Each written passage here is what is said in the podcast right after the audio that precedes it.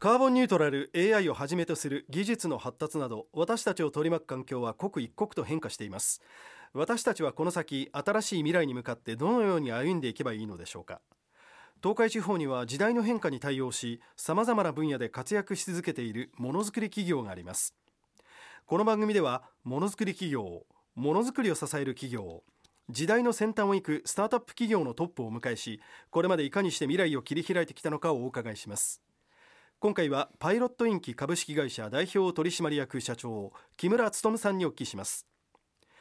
ボールペンサインペンから消えるペンフリクションまで筆記具で世界中の人々の核を支え続けているのがパイロットインキです。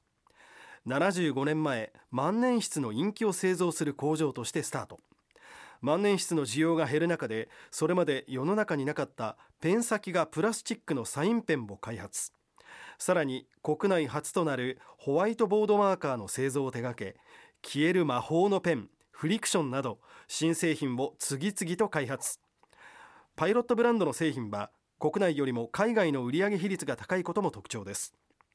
世界初オンリーワン技術を生み出し続けるパイロットインキに迫ります。東海ものづくり大学開校です。皆様いかがお過ごしでしょう？東海ラジオアナウンサー森高俊です。ものづくり企業のトップに未来を学ぶ東海ものづくり大学。今回はパイロットインキ株式会社代表取締役社長木村勉さんにお聞きします。木村社長どうぞよろしくお願いいたします。よろしくお願いいたします。もう我々には非常に馴染みのある会社様でございますがもう木村さんあの今ボールペンってもうあって当たり前。そうですね。フリクションペンから蛍光ペンからもうサインペンからいろんなペンがありますがこれは一つ一つ開発するのに大変なご苦労があったと思いますがどうでしょうか？そうですね。やはりあの単純なものでからこそ、はい、そこにはですね秘めた開発の謎がですね、ええ、あるのかなというふうに思ってますけれども、はい、なかなかお客様にアピールするにあたっても、はい、通常のボールペンプラスアルファというものがないとですね、え、なかなかお客様にインパクトがないと。いうことで我々日々ですねそういったことに開発をしているということですね。そうですね、はい、さあもうもともとは万年筆のインクの製造から始まったのがこのパイロットインキでペン先がプラスチックのサインペンも開発されてさらにはもう今当たり前のように使っていますが消える魔法のペンフリクションの開発とまあ、本当にこう世の中になかったものを生み出し続けているわけなんですがそういった秘訣っていうのはあるんでしょうか？やはりあのお客様がどんなものを必要としているのか、はい、というようなことが一番重要なのかなと。要するにマーケットインの発想ですね、はい、まあ、そういったところからまあ研究開発者がいろいろなところに出向いてお客様の意向を聞かせていただいてそれで私どもの技術範疇の中で開発できるものは何かなというようなところから商品化されているということになるでしょうか、ね、そうですか、はい、まあちらっと伺ったところ今普通にフリクションペン。まあ書いて消えるボールペンフリクションペンありますがあれも開発期間がものすごい時間かけてらっしゃったんですね。そうなんですね。紅葉を見て、はい、一晩で色が変わるというところをですね、うん、開発者が何としてもそれを陰気に応用したいというところから始まりまして。まあ、30年間の研究の末ですね、はい、まあ、ボールペンの方へインキを搭載することができたというようなことでしょうかね。はい。まあこの2000年代普通にまあ流通しているペンではありますが実はあの開発は1970年代から始めてらっしゃったと。さああそんな中ですねあの実際に木村さんにカタログを今日お持ちいただいて私も見させていただいたんですが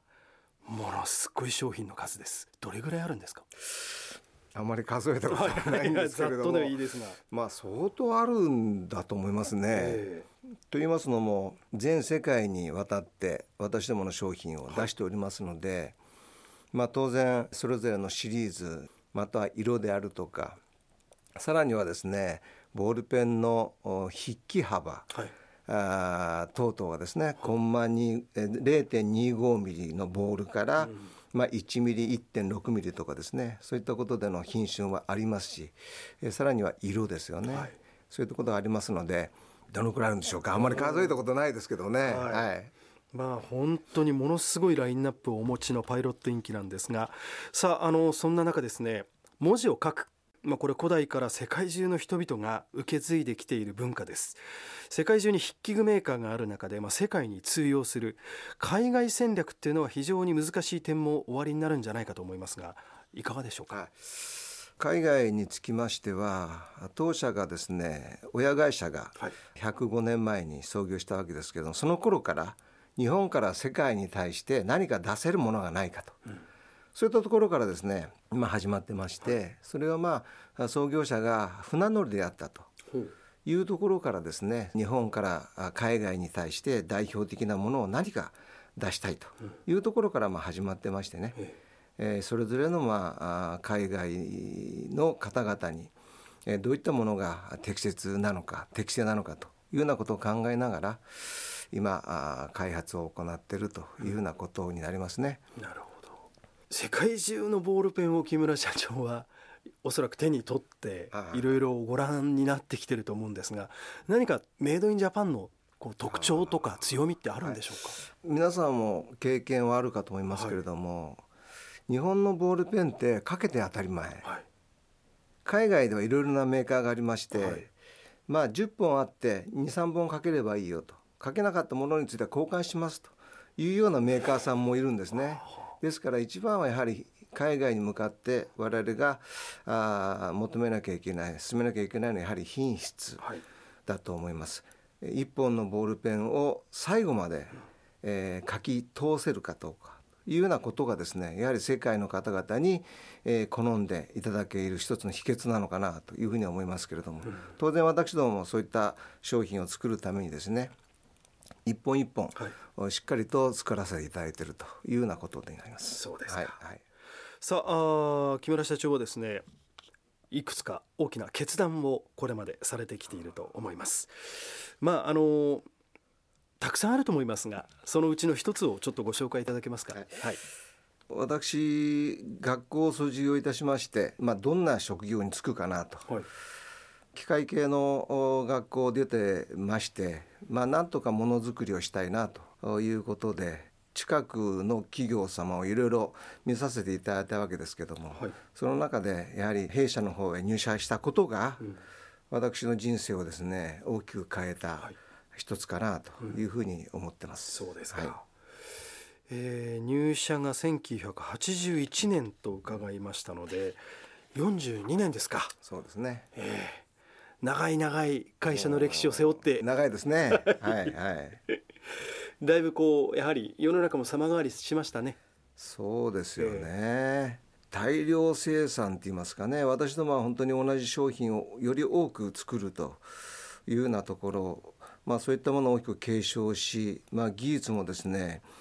えー、今はデジタルですけれども、うん、反対にアナログというところをですね、はいはい、すごくこう尊ぶような社会になってきたと、うん、まあ、アナログというものがあなんかこう情緒的に、今の社会にですね、うん、若干こう刺激するところがあるのかなというような気はしますですね。はい、そうですか、はいはい、まあ書くという行為自体がねあのアナログの側面を非常に多く含んでいる。そうですね、うん、ということかもしれません。はいはいはい、さあ2023年2月去年の2月ですねえー、新たに愛知県三好工場が創業開始となりましてスマート工場として規模を拡大されていくということですが今の課題と未来への展望をお聞かせください。やはり私ども世界に向かって、えー、商品を、排出しておりますので、まあ、やはり基本的には多くの皆様にですね私どもの商品を使っていただきたい。そのためにはやはり海外の方々が世界の方々がどういう商品を好んでいるのかというようなことですね。でさらにはこれから人口が減少していく少子化社会がさらにですね膨らんでいくということを考えていきますと機械化を進められるようなものにしていかないと事業として成り立ちができないかなというようなことは考えております。はい、そういった分で三好工場をですね、はい、一つそれを起点として進めていきたいなというふうに思っております。そうですか。はい。さあ人と想像力をつなぐ、まあ、これは企業としてのパーパスが終わりです。木村社長ご自身はどうですか？考え方大事にしている言葉モットーなどございましたら教えてください。そうですね。やはり目標を毎年または毎日って言いますかね。今日はこうしようああしよう、はい、こういう方向で進んでいこうというようなことでやはりそれをですねためらわずに必死に前へ進んでいこうというような思いがありまして、はい、私の座右の銘というのはですね有王邁進と、はい、ちょっと硬いですけれども、はい、年齢的にもまあ硬い人間ですので、うん、まあそんなところがよろしいかなと思ってですねそういったものを目標に、まあいろいろ進めているというようなことでしょうかね。そうですか、はい、群馬の伊勢崎でお生まれになった木村社長なんですがもともとは工場で実際にペンを作る業務をされるところから会社員人生が始まったと伺いましたが。そうですね。あの私会社に入る時は、職人になりたいと、思っておったんですね、はい、しかしながらまあなかなか職人っていうのは難しいですね。あそうですか、ええ、やはり自分そのものですから、うん。はい、まあ、そういった分ではやはり機械等々を作って、うん、そこからものを生んでいこうというふうにですね、伊勢崎工場の時に、まあ、思いがちょっと変わりましてですね。入社する前は、やはり職人っていいな、その伝統をですね引き継ぎながら、まあ、自分なりにそれをこう解釈をして進んでいくというにもなりたかったんですけれども、なかなか力足らずでなりませんでしたけどもね。なるほど、はい、まあでもある意味ねえー、社を発展させる職人になっていかないといけないわけですから、はい、あのまあ新しい年を迎えますが、あのますますの発展を望んでおります。ありがとうございます。はい、木村社長どうもありがとうございました。ありがとうございました。